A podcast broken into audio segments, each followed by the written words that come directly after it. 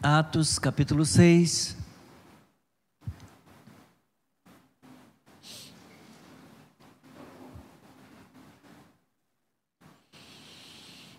Obrigado, obrigado por mudar de posição. Reverenciamos esta palavra, esta santa palavra de Deus. Reverenciamos, é uma maneira de reconhecermos esta palavra não é a palavra de homem, é a palavra do eterno, a palavra do próprio Deus. Quando abrimos a palavra, Deus vai falar conosco, sabemos que Deus fala conosco. Aleluia. Atos capítulo 6, vamos ler do versículo 1 ao versículo 7. Diz assim a palavra do Senhor: Naqueles dias, aumentando o número dos discípulos, houve murmuração dos helenistas contra os hebreus, porque as viúvas deles estavam sendo esquecidas na distribuição diária.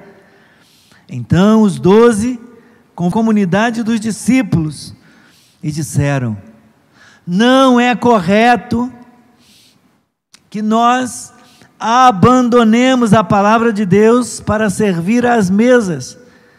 Por isso, irmãos, escolham entre vocês sete homens de boa reputação, cheios do Espírito Santo e de sabedoria, para os encarregarmos desse serviço. O casal, vocês estão sem, sem Bíblia? É, Humberto, consegue uma aqui e pode passar aqui pelo canto, não tem problema. E apanham, tem papel toalha aqui, aproveita aí, borrifam o álcool. Aqui a irmã, a irmã Laurinete está tá oferecendo aí uma. Obrigado. Isso. Borrifa aí o, o álcool 70.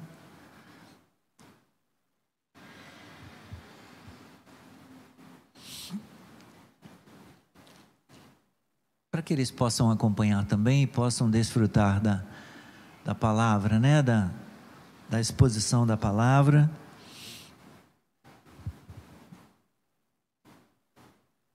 Obrigado, Humberto. Atos dos Apóstolos, que nós estamos lendo, capítulo 6.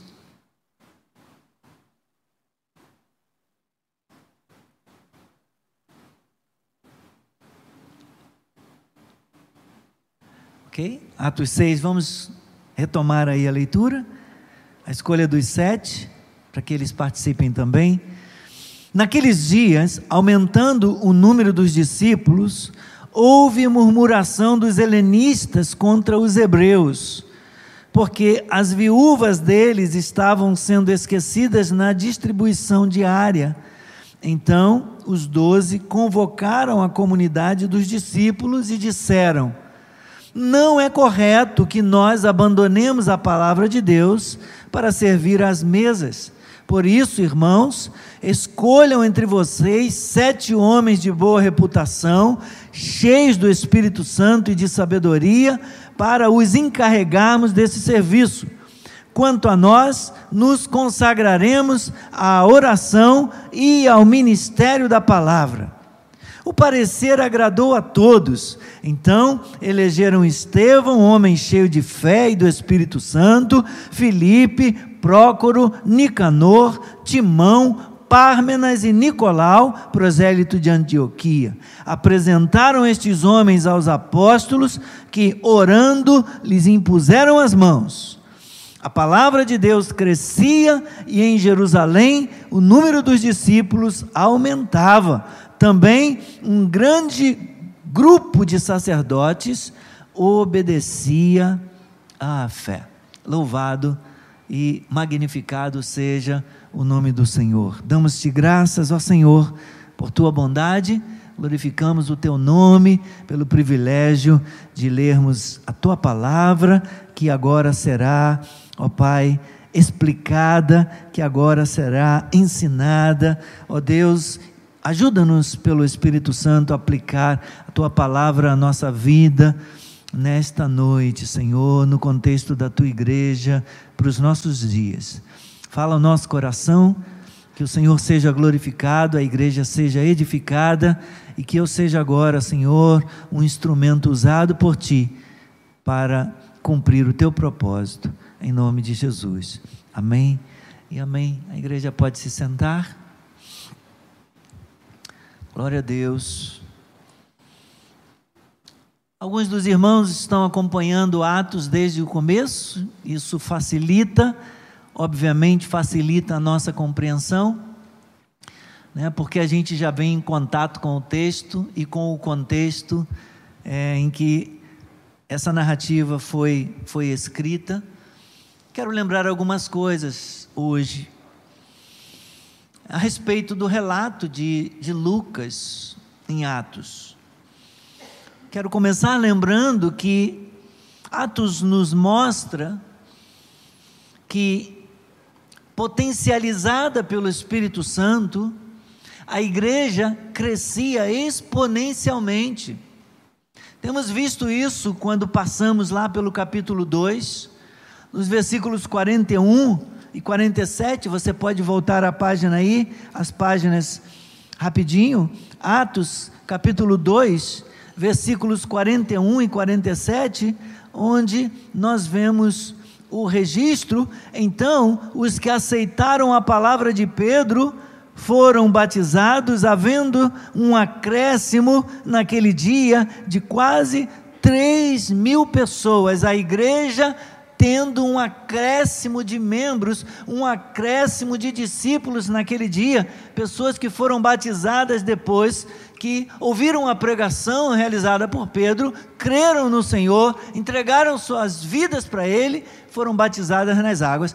Três mil pessoas foi o crescimento, foi o acréscimo naquele dia. E aí no versículo 47 ele completa dizendo: louvando a Deus, eles estavam diariamente se reunindo, perseverando unânimes no templo, e aí diz no 47, louvando a Deus e contando com a simpatia de todo o povo. Enquanto isso, o que, que o Senhor fazia? O Senhor lhes acrescentava dia a dia os que iam sendo salvos. A igreja está crescendo mediante o testemunho, mediante a pregação da palavra.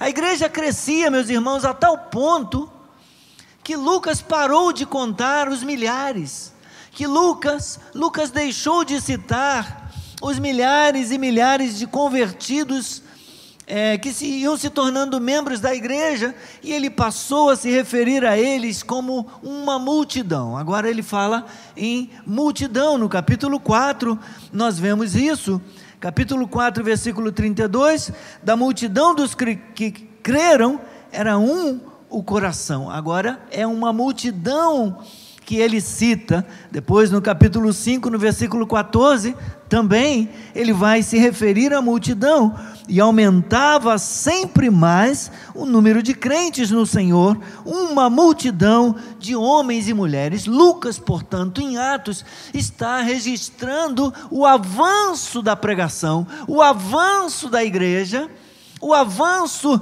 do evangelho e da Igreja de Cristo na pregação do Evangelho, no testemunho da fé cristã, a igreja sempre avançando, a igreja sempre caminhando e crescendo, conforme nós mencionamos na semana passada. Obviamente que isso não agrada a todo mundo. O crescimento da igreja agrada a Deus, o crescimento da igreja agrada a liderança, agrada aos pastores, como agradou aos apóstolos. O crescimento da igreja agrada aos irmãos, agrada aos cristãos, mas não agrada a todo mundo. Certamente isto não agradava ao diabo, ao tentador, ao inimigo da igreja, ao inimigo da fé, inimigo da verdade, aquele que é mentiroso e homicida, o crescimento da, da, da igreja e da pregação da verdade não agradava ao diabo. E ele então tentava, de várias maneiras, atrapalhar esse crescimento da igreja. O que, que isso tem a ver com o nosso texto de hoje? Como que o texto começa? Capítulo 6.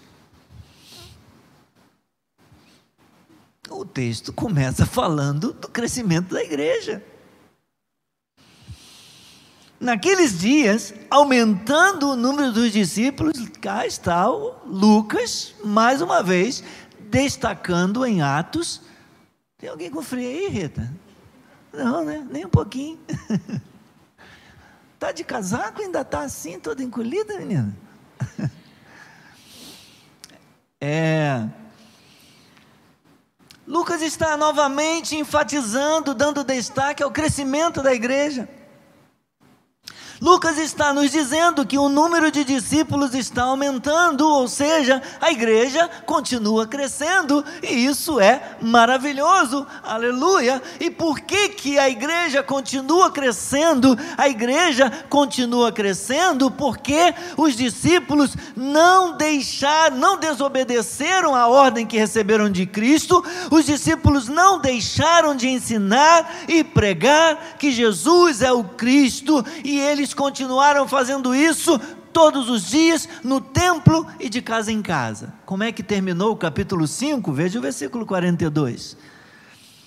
Depois que eles receberam lá umas chicotadas, uns açoites da parte das autoridades do sinédrio, eles foram soltos, cheios de alegria por terem sido considerados dignos de sofrer por causa do nome de Cristo, e então todos os dias no templo e de casa em casa, não cessavam de fazer o quê? De ensinar e de pregar que Jesus é o Cristo, que Jesus é o Messias, que Jesus é o Salvador prometido, o Redentor, aquele que veio para redimir Israel, aquele que veio para redimir o povo de Deus.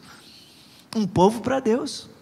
Eles estão pregando e porque eles estão obedecendo a ordem que receberam de Cristo, que os comissionou, os revestiu pelo poder do Espírito Santo e os enviou, porque eles estão obedecendo a isso, qual é a resposta? O crescimento da igreja. A igreja aumentando em número, aumentando o número dos discípulos.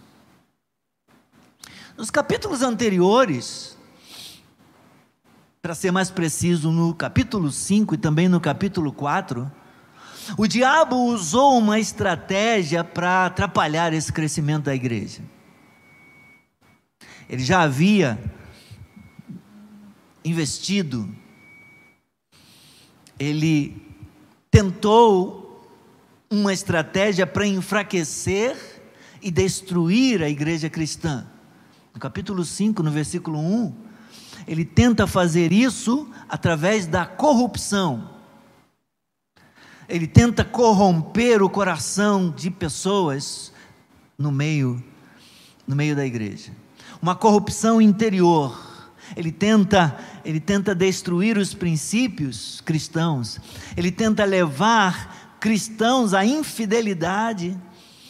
É o que ele faz ao corromper o coração de Ananias e Safira que tentaram é, viver na presença de Deus e no seio da comunidade, desfrutando da mesma comunhão, desfrutando da mesma amizade, desfrutando das bênçãos que os outros cristãos tinham ali, mas com um coração insincero, insincero, com um coração não verdadeiro, como falava na, na live hoje, hoje de manhã.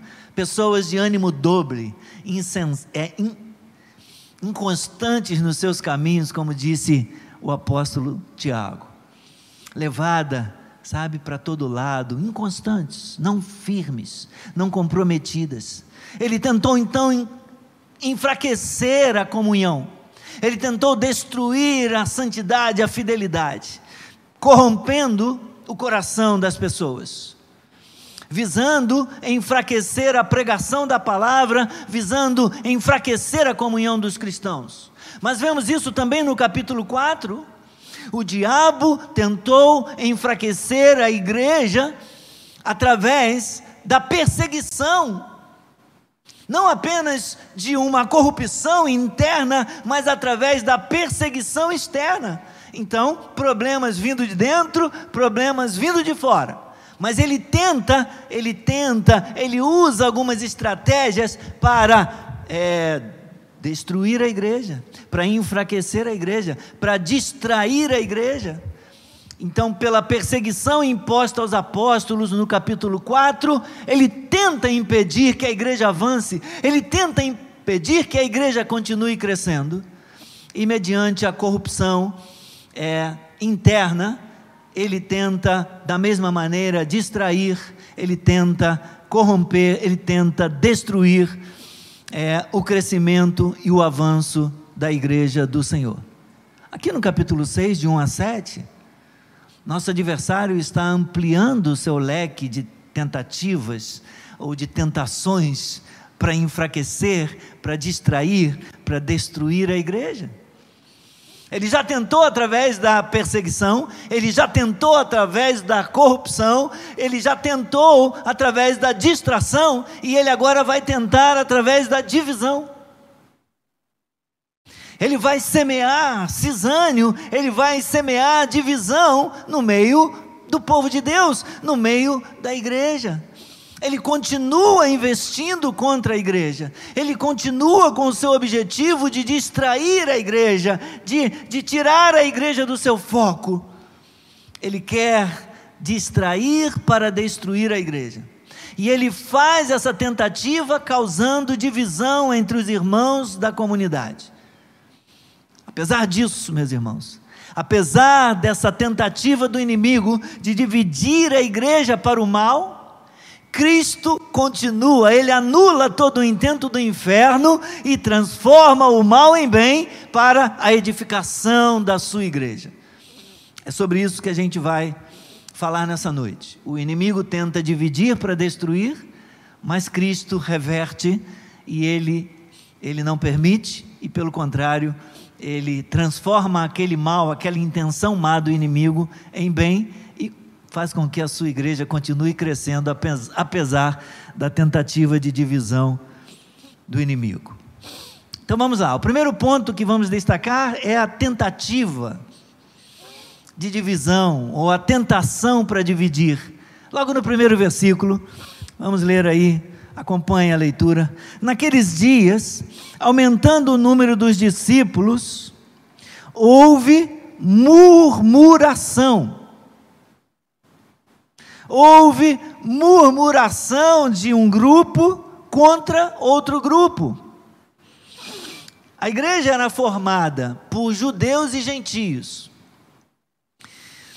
É, mesmo entre os judeus, havia alguns judeus que eram, por assim dizer, naturais da Palestina, da Galiléia, da Judéia, e que nunca saíram dali, que sempre viveram, nasceram, cresceram e viviam ali.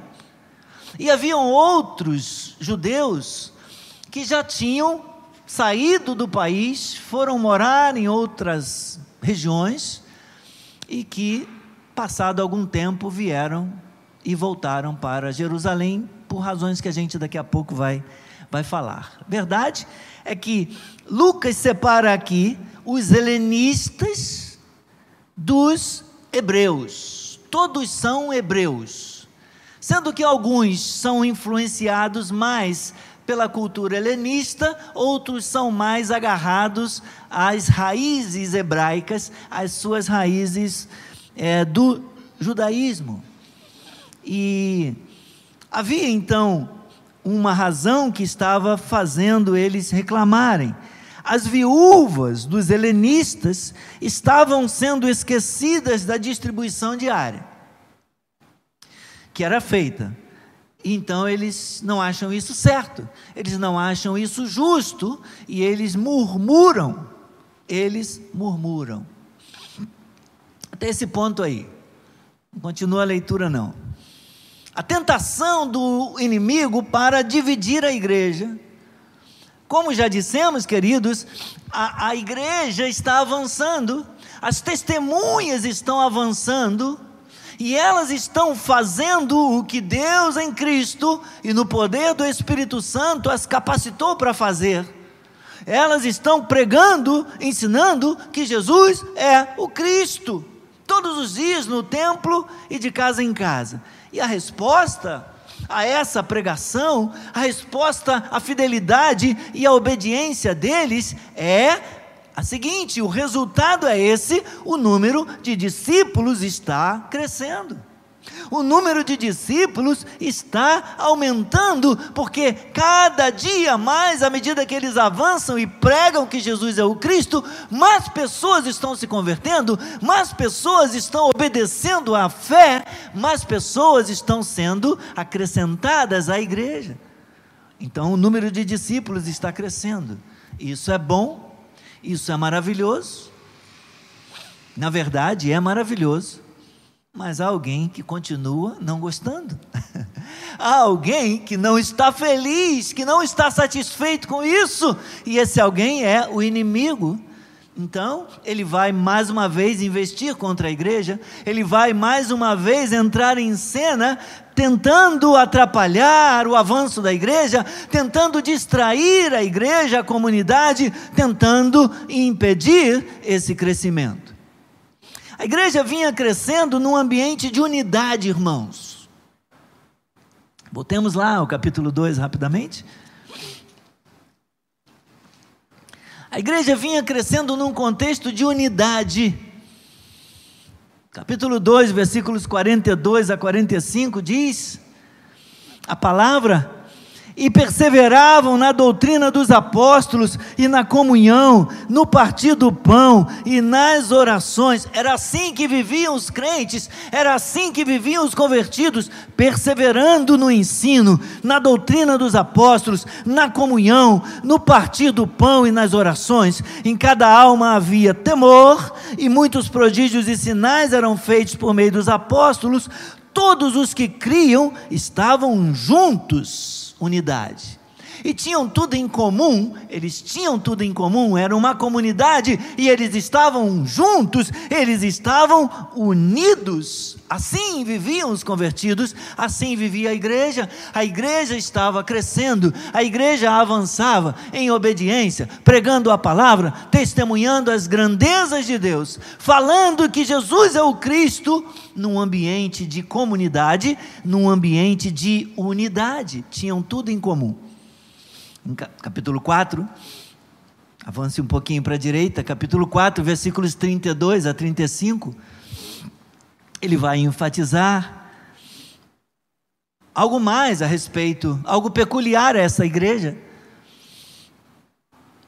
Como era a multidão dos crentes? Como era esse número incontável de crentes, da multidão dos que creram, versículo 32, o que que Lucas diz? Como eles, como eles estavam unidos, era um o coração e a alma. Um só coração. Um só sentimento.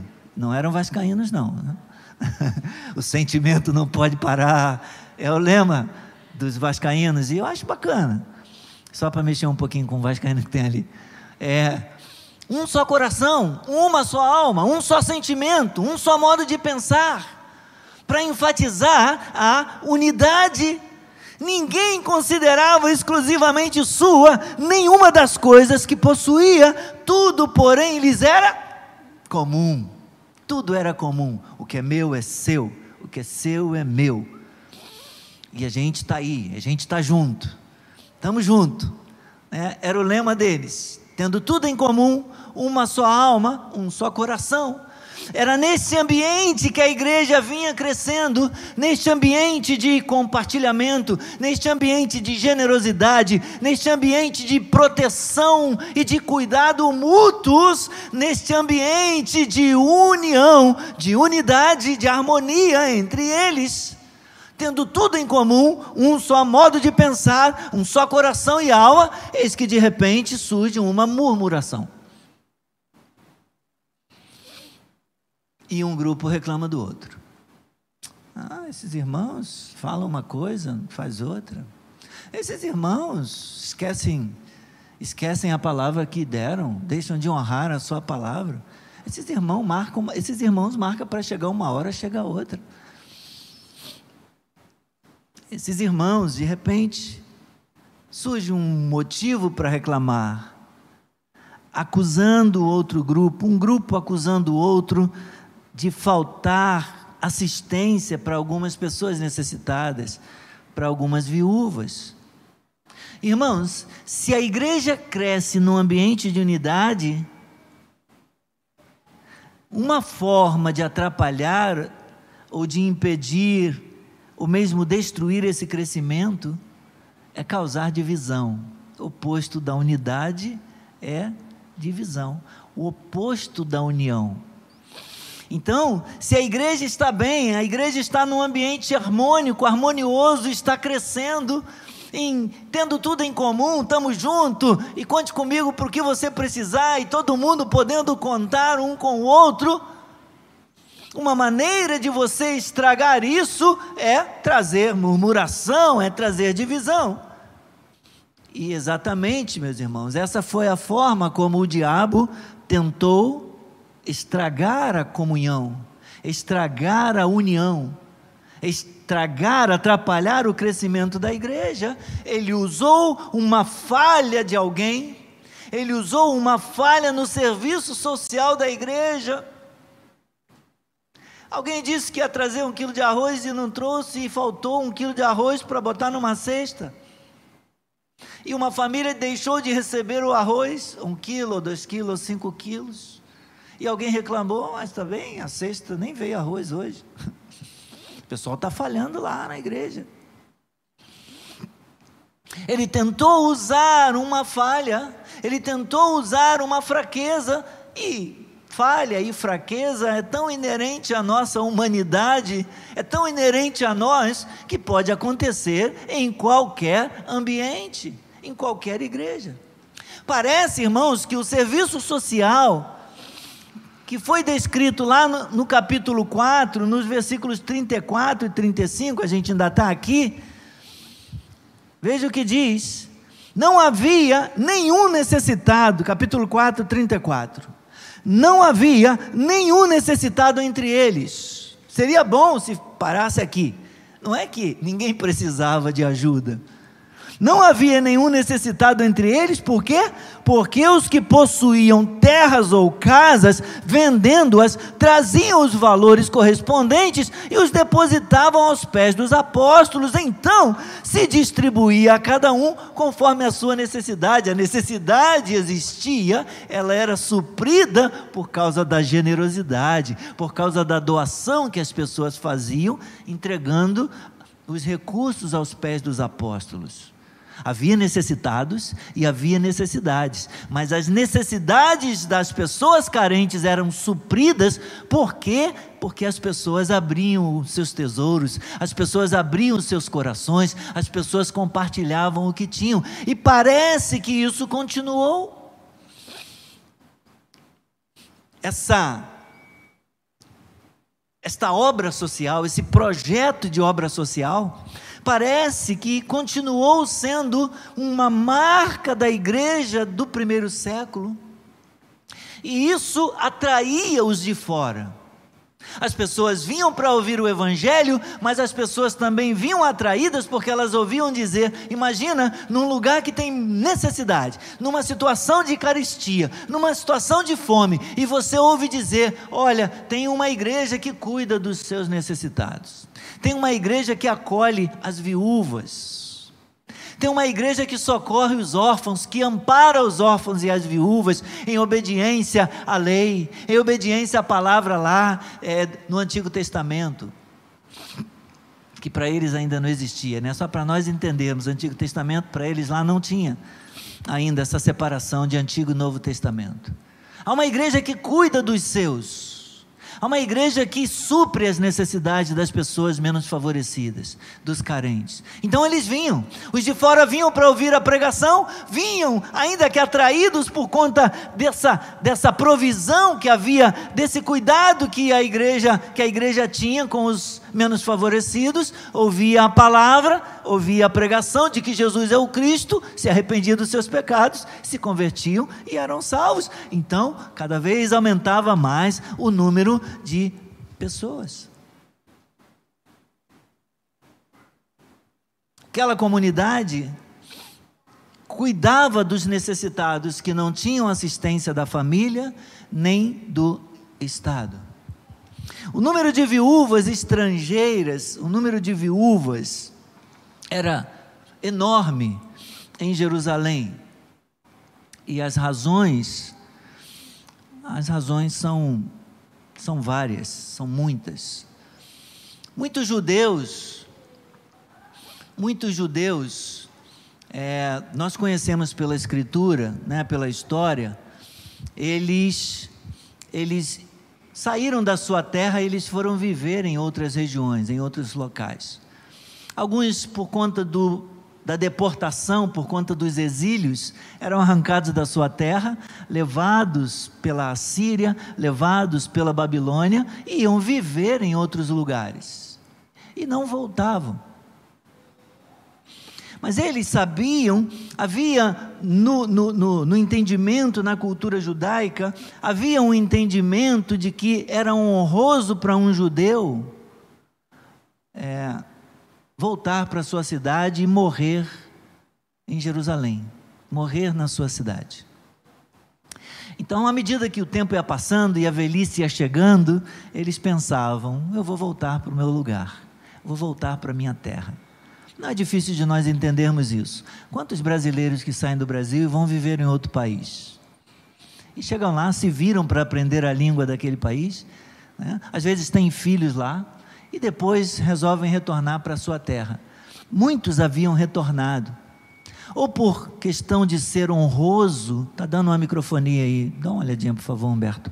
Por conta de ser honroso, né, eles voltavam para sua terra, mas já voltavam idosos. Os homens morriam primeiro e deixavam as suas mulheres, as suas viúvas lá, para serem cuidadas pela família ou para serem cuidadas pelo Estado ou para serem cuidadas pela igreja. Então, essa era uma das maneiras, né? Tinha outras.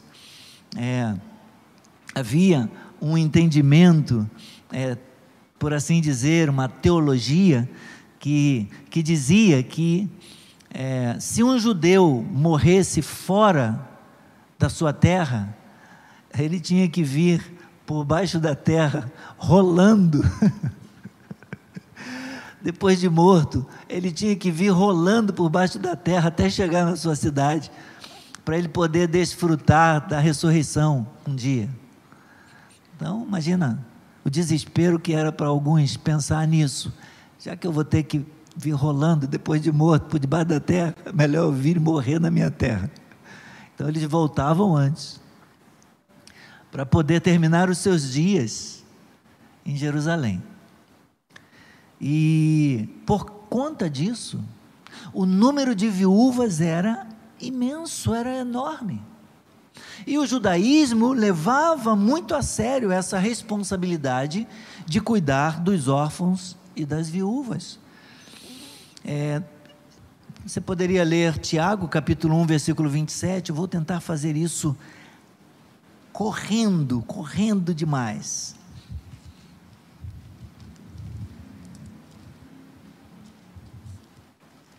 Tiago capítulo 1, versículo 27. Veja o que diz: a religião pura e sem mácula para com o nosso Deus e Pai é esta. Qual é? Visitar os órfãos e as viúvas nas suas aflições e, além disso, guardar-se incontaminado do mundo. Ainda está dando a microfonia aqui um pouquinho, Claudia.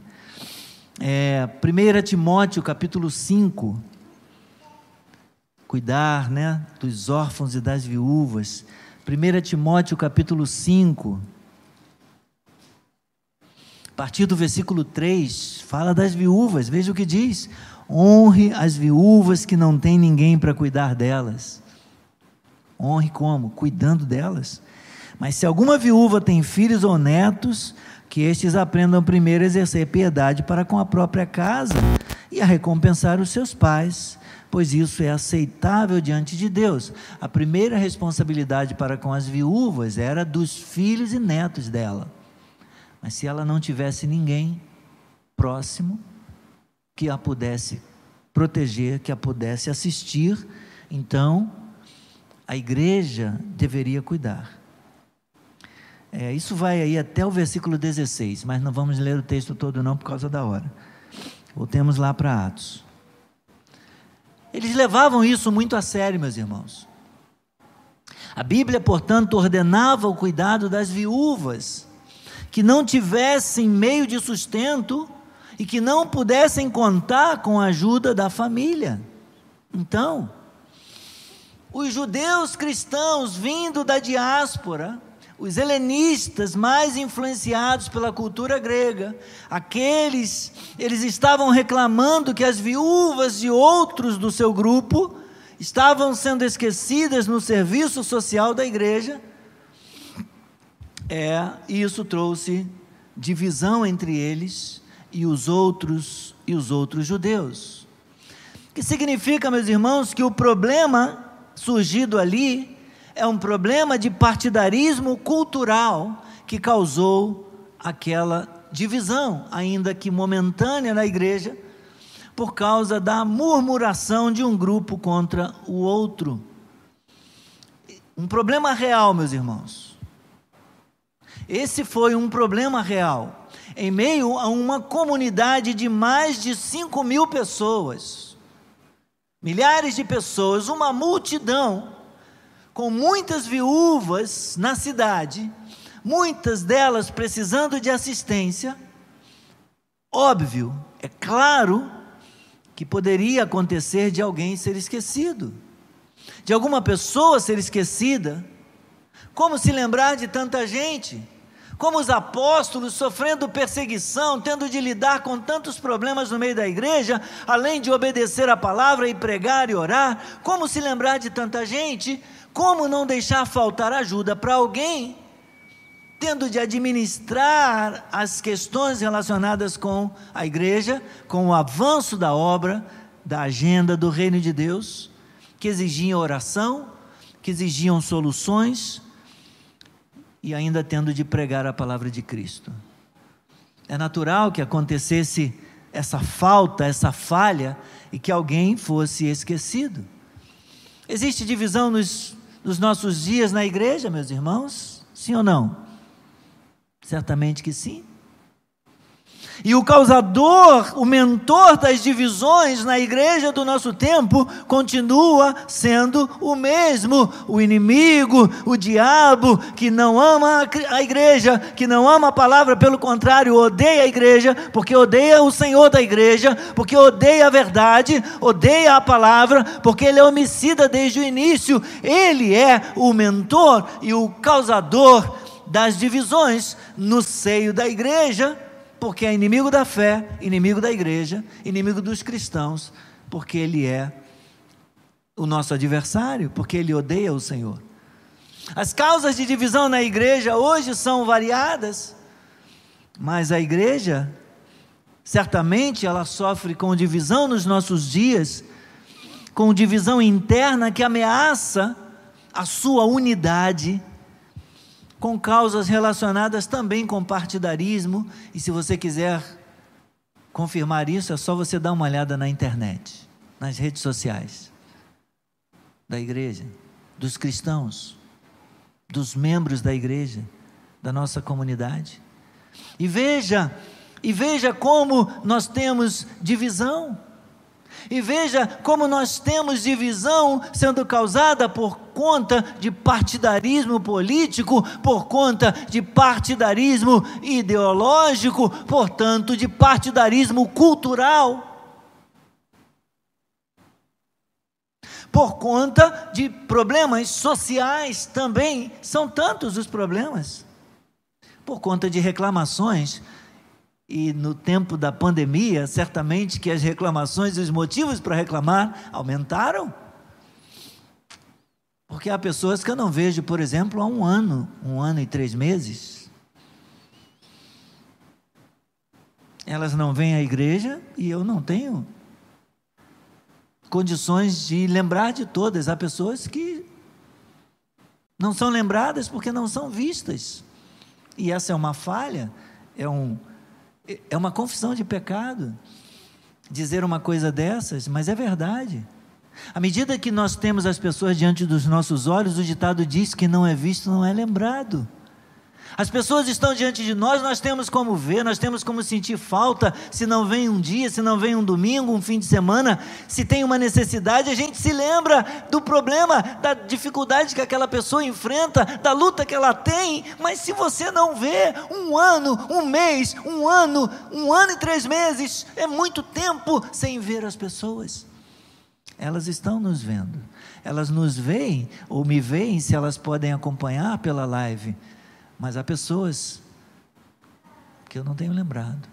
De vez em quando a gente tenta ligar para uma, para outra, mas certamente, numa comunidade de centenas de pessoas, algumas centenas, há pessoas que nós temos esquecido e devem estar dizendo: pastor não se lembra mais de mim, pastor se esqueceu de mim, pastor já não é mais o mesmo, pastor já não ama tanto como antes.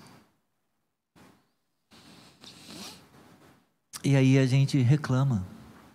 E aí a gente murmura. Alguém, portanto, pode reclamar sim que não está sendo lembrada pela igreja. Pode murmurar que o pastor não a visita mais.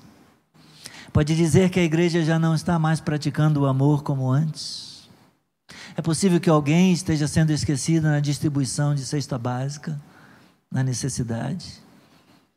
Há tantas coisas que podem ser usadas, meus irmãos, e o inimigo ainda usa várias estratégias para distrair, para corromper, para dividir a igreja, a qual, na verdade, se ele pudesse, ele gostaria de destruir, não apenas de dividir. Se ele pudesse, ele apagaria a igreja da face da terra. E se esse problema aconteceu, meus irmãos, naquela igreja, nós estamos falando daquela igreja do primeiro século, a igreja que a gente quer imitar. A igreja que a gente quer que volte. A gente quer voltar a ser como aquela igreja. Se esses problemas aconteceram na igreja do pastor Pedro, na igreja do pastor João, na igreja do pastor Paulo, imagina na igreja do pastor Gilson. Se aquela igreja cometeu essa falha, imagina a nossa. Mas nós temos, nós temos esse relato aqui para que a gente possa aprender com ele que é possível a gente mitigar, é possível a gente corrigir o problema, é possível a gente acertar com um mínimo de esforço, de dedicação. E como que isso foi resolvido, irmãos? Como a igreja respondeu? Versículos 2 a 6, rapidamente.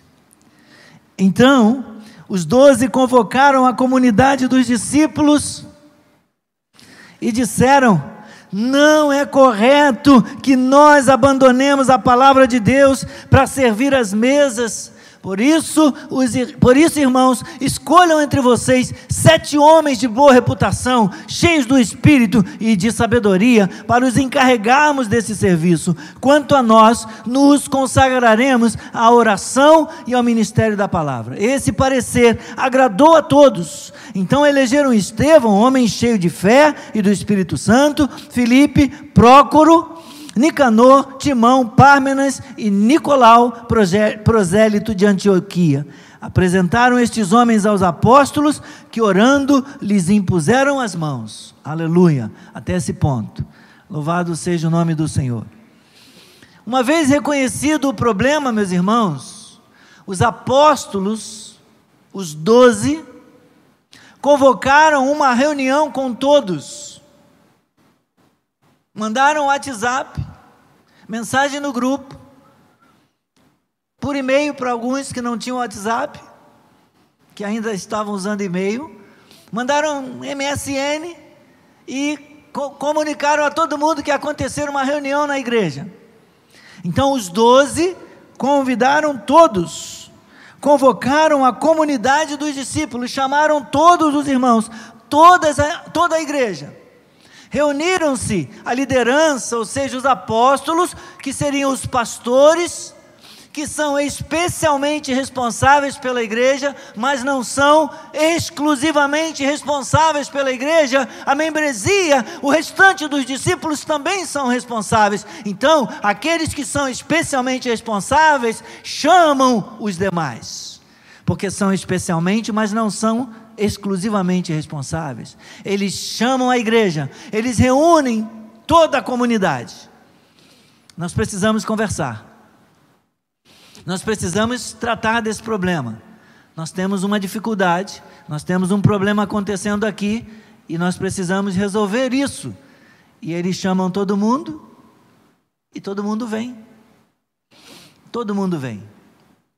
Os doze, os especialmente responsáveis e os demais discípulos daquela comunidade. Todos os membros daquela igreja que eram corresponsáveis pela manutenção daquele ambiente, daquela atmosfera de unidade, de um só coração e uma alma, que eram responsáveis pela manutenção daquele ambiente de generosidade e de cuidado mútuos, que eram responsáveis pela manutenção daquele ambiente de temor a Deus, de pregação do Cristo, de Sua palavra, todos eles vieram se reunir. E os problemas enfrentados pela igreja eles poderiam agora ser resolvidos com a participação de todos. Às vezes, irmãos, parece que há pessoas que pensam que os problemas vividos por uma igreja como a nossa são problemas exclusivamente do pastor, que a gente não tem nada a ver com eles, que a gente não tem nada a ver com isso. Mas isso não é correto. Não é correto pensar assim somos um corpo, temos tudo em comum. Do nosso Senhor e cabeça da igreja, a nossa fé, a responsabilidade do cuidado de uns para com os outros, e a Bíblia está cheia de mandamentos recíprocos que a gente não pratica assim, no sentido, na direção vertical, daqui para cima, de mim para Deus, mas Deus estabeleceu que eu os pratico no sentido horizontal, de mim para vocês e de vocês para mim mandamentos de uns para com os outros. Amai-vos mutuamente, honrai uns aos outros. Há tantos mandamentos. Esses mandamentos recíprocos de cuidado mútuo. O cuidado pastoral não se dá, meus irmãos, só do púlpito para com as pessoas que estão aí, esse cuidado pastoral, ele se dá também de uns para com os outros. Exortai-vos mutuamente nesse tempo que se chama hoje. A gente se exorta mutuamente, a gente se edifica mutuamente. Não é só daqui para aí, é daí para aqui, é dali para ali, é dali para lá. Amém? Vocês concordam com isso? Os problemas enfrentados pela igreja são comuns a todos nós. A liderança, aos pastores, que são responsáveis especialmente, mas a todos nós, porque o pastor não é responsável exclusivamente. A responsabilidade é de todos nós. Então, quando eles se dirigem à comunidade, aos irmãos, aos apóstolos, eles se dirigem é, com uma preocupação mesmo sendo legítima a preocupação de suprir a fome das viúvas da igreja, isso não poderia ocupar o tempo dos apóstolos ao ponto de fazê-los abandonar a palavra de Deus. Parece que é usada a palavra aqui, o verbo abandonar, como que fazendo um contraponto. Por que pessoas estão sendo abandonadas na assistência social? A gente não pode cometer esse erro abandonando a palavra, abandonando a oração, abandonando a obediência a Deus. Para os apóstolos, meus irmãos, para os líderes da igreja, abandonar a oração e a palavra seria um erro maior e mais grave diante de Deus do que abandonar as viúvas da igreja. E assim, eles elencam a prioridade maior do ministério pastoral, da liderança ministerial de uma igreja, que é orar e pregar a palavra de Deus. Então, pastor, o senhor está dizendo que o serviço social não tem importância? Eu não disse isso. E a palavra não demonstra isso. Se comparado com pregar e orar, pregar e orar vem na frente mas não significa que a gente não possa assistir os necessitados, assistir quem precisa. Então, em seguida, no versículo 3, o que, que eles fazem? Eles dizem: Por isso, irmãos, olha, nós não devemos abandonar a oração e a palavra. Mas escolhamos pessoas para poder cuidar das viúvas. Escolhamos pessoas para cuidar do, do, do, dos projetos sociais da igreja. E quanto a nós, nós vamos nos dedicar à oração e à palavra, à oração e à pregação. Mas escolham pessoas. Então, meus irmãos, Cristo ordenou, eu vou acelerar aqui um pouquinho. Cristo ordenou aos apóstolos o ministério da oração e da palavra. Mais tarde, esse ministério ele vai ser repassado aos presbíteros e bispos. No capítulo 14, no versículo 23, se você não quiser abrir, apenas ouça, eu vou fazer a leitura. Capítulo 14, versículo 23, veja o que diz a palavra. 23: E promovendo-lhes em cada igreja a eleição de presbíteros, depois de orar com jejuns, os encomendaram ao Senhor em quem haviam crido. Então agora os apóstolos estão promovendo a escolha de presbíteros na igreja, presbíteros e também bispos. No capítulo 20, no versículo 28, reforça isso. Quando diz: Cuidem de vocês mesmos e de todo o rebanho no qual o Espírito Santo os colocou como bispos para pastorearem a igreja de Deus, a qual ele comprou com o seu próprio sangue. Então, Cristo ordenou aos apóstolos o ministério da oração e da palavra. Mais tarde, esse ministério ele foi repassado aos pastores e presbíteros. Cristo estabeleceu o ministério apostólico, depois expandido para presbíteros e bispos, e estes presbíteros e bispos, eles podem estabelecer outros ofícios na igreja, de acordo com a necessidade da igreja, como diáconos, por exemplo. São estes os pastores e bispos hoje quem estabelecem outros ofícios. E você poderia ler, por exemplo, Efésios capítulo 4, versículos 1, versículos 11 e 12. Vou fazer isso também rapidamente, você pode só anotar Efésios 4, 11 e 12, que diz assim: E ele mesmo concedeu uns para apóstolos, outros para profetas, outros para evangelistas e outros para pastores e mestres, com vistas ao aperfeiçoamento dos santos, para o desempenho do seu serviço, para a edificação do corpo de Cristo. Então, presbíteros e bispos estabelecem é, os diáconos e outros ofícios mais que se fizerem necessários na vida da igreja para o crescimento dos santos, com vistas ao aperfeiçoamento dos santos.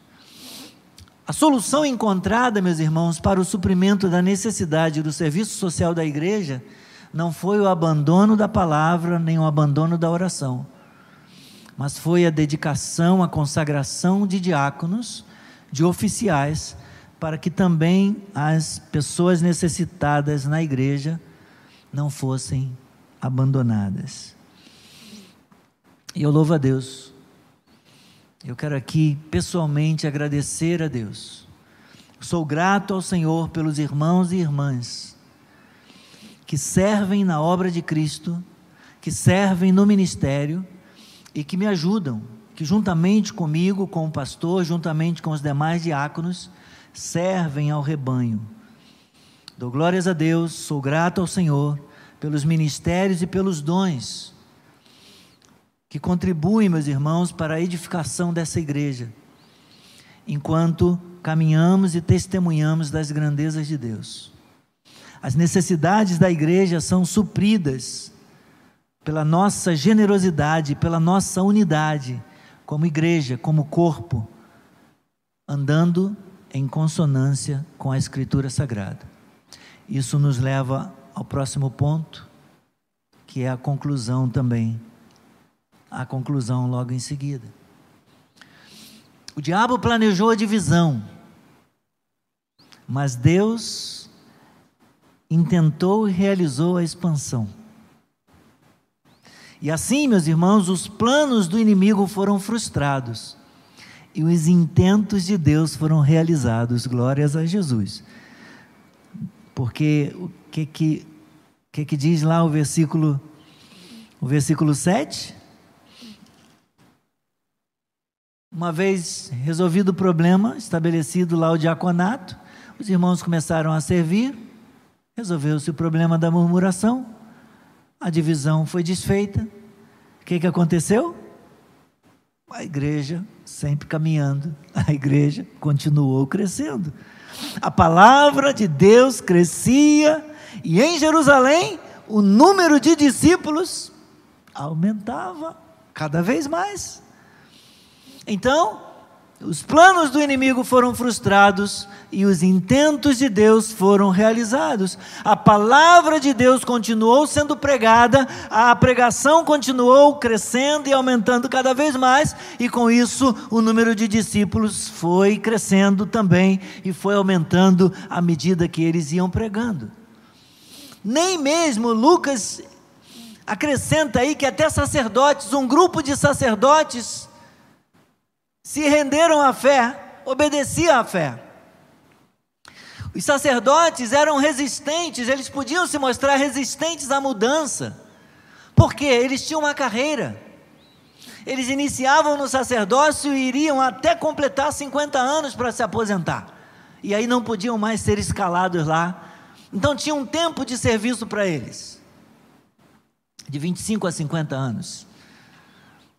É, para ter uma ideia. Eles poderiam dizer, mas eu tenho uma carreira, eu não vou abrir mão da minha carreira sacerdotal mas nem mesmo os sacerdotes do judaísmo que podiam se mostrar resistentes a essa mudança por conta das suas carreiras no templo, nem mesmo eles resistiam à pregação do evangelho, ouviam a pregação dos apóstolos, se rendiam a Cristo pela fé, glórias a Deus. E o que que a palavra de Deus está dizendo? Não importam as dificuldades que surjam, não importam as desculpas que o diabo use para resistir à pregação da palavra, a palavra palavra do Senhor prevalecerá. Aleluia. O diabo pode até usar alguma circunstância contrária, meus irmãos, adversa, para causar dano, ou para causar mal à igreja, ou para causar mal aos crentes. Mas o diabo ele não tem a palavra final. A palavra final é do Senhor, aleluia. A palavra, a palavra final é sempre de Deus. A palavra final é sempre do Senhor Jesus Cristo, no poder do Espírito Santo, glória a Deus. Qualquer igreja que esteja passando por divisão, Deus pode desfazer esse espírito de divisão em nome de Jesus. Deus pode transformar essa perversidade, esse mal maligno Deus pode transformar em bem e restaurar e trazer crescimento para essa igreja antes dividida. Deus pode. Nossa oração então, vamos orar. Senhor, dá-nos pastores, dá-nos diáconos, dá-nos líderes, dá-nos membros desta comunhão, cheios do Espírito Santo e de sabedoria, para a tua glória, para o bem do teu corpo para a edificação do teu rebanho, em o nome de Jesus. Repreende o espírito de divisão e transforma, Senhor, todo o intento, intento do inimigo, toda a intenção do inimigo para dividir, transforma em bem, em bênção para crescimento da tua obra, para avanço da palavra e da pregação, em nome de Jesus. Glória a Deus. Glória ao Senhor. Estamos terminando aqui a nossa transmissão. Eu quero agradecer sua companhia, quero agradecer mais uma vez a sua confiança, pedindo perdão por esses 14 minutos aí, além do nosso tempo normal. Ficamos por aqui. Que Deus abençoe a sua vida. Alguém pede oração por Humberto? Já orei, já está aqui o nome dele já na nossa lista de oração. Eu anotei hoje na live. É o tio do Jefferson. Está aqui, está aqui. Obrigado. Obrigado aí, gente, por anotar. Mas ele já entrou na nossa, na nossa oração. Senhor, abençoe o seu Humberto. Que Deus transforme a vida dele. Que Deus o liberte. Que o Senhor o cure. Em nome de Jesus. Em nome de Jesus. Assim como a todos por quem nominalmente ou de modo geral apresentamos ao Senhor nesta noite. Glória a Deus. Bendito seja o Senhor.